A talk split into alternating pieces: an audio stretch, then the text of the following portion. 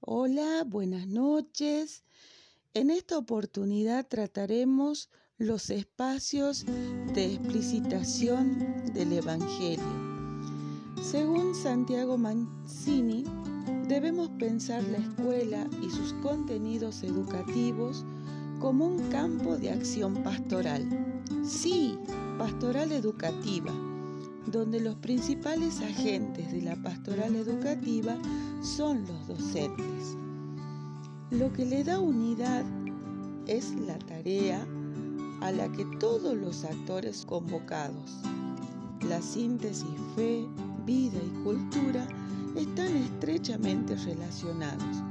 Es la tarea de fondo de la actividad educativa.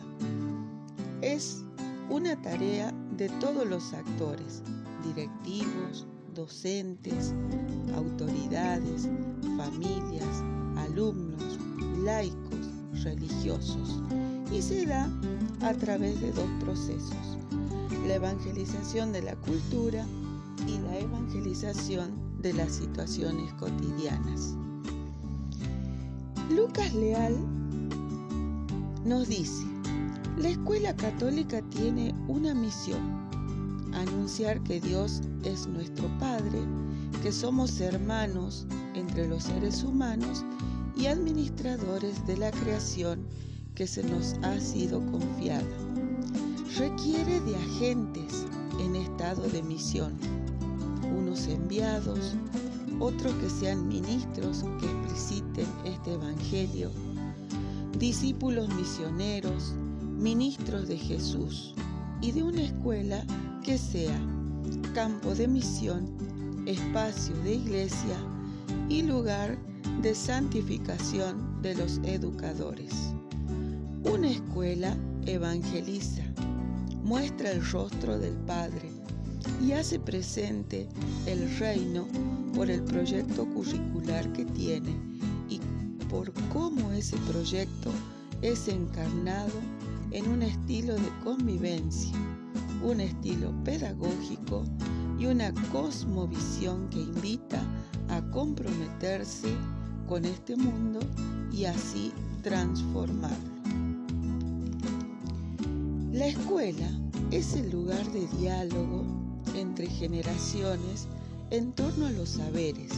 Se constituye como un lugar de relación la relación entre los actores pedagógicos es el tejido fundamental en la vida escolar. Podemos decir que el docente es un sujeto social de transformación. Entonces, educar es siempre buscar la ampliación de los horizontes del sujeto y propiciar la constitución de estos nuevos intereses como flujos más permanentes. La fe nos lleva a descubrir el mundo como originado por Dios. Lo religioso es lo mediado por la significación y el valor. Pero la palabra es siempre fruto de la autotrascendencia de un pueblo desde la experiencia hacia su religiosidad.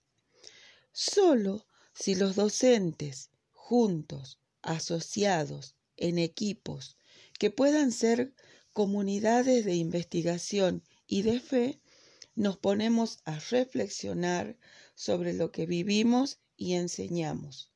Podremos acompañar a nuestros alumnos en la formulación de sus propias preguntas por la ciencia, por el arte, por el desempeño ético y también, ¿por qué no?, por su fe.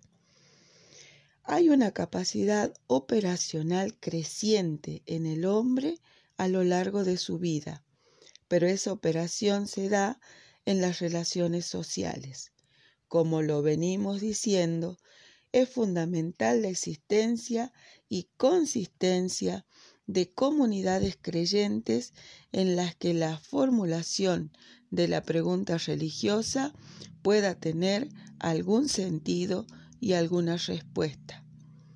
La comunidad creyente no solo propone símbolos y experiencias de encuentro interpersonal, sino también formulaciones de sus creencias. Y como lo dijo el Papa Francisco, debemos vivir el Evangelio, dejar que el Espíritu lo atraiga, ya que somos testimonios del Evangelio. Qué hermoso, ¿verdad? Muchas gracias y hasta la próxima.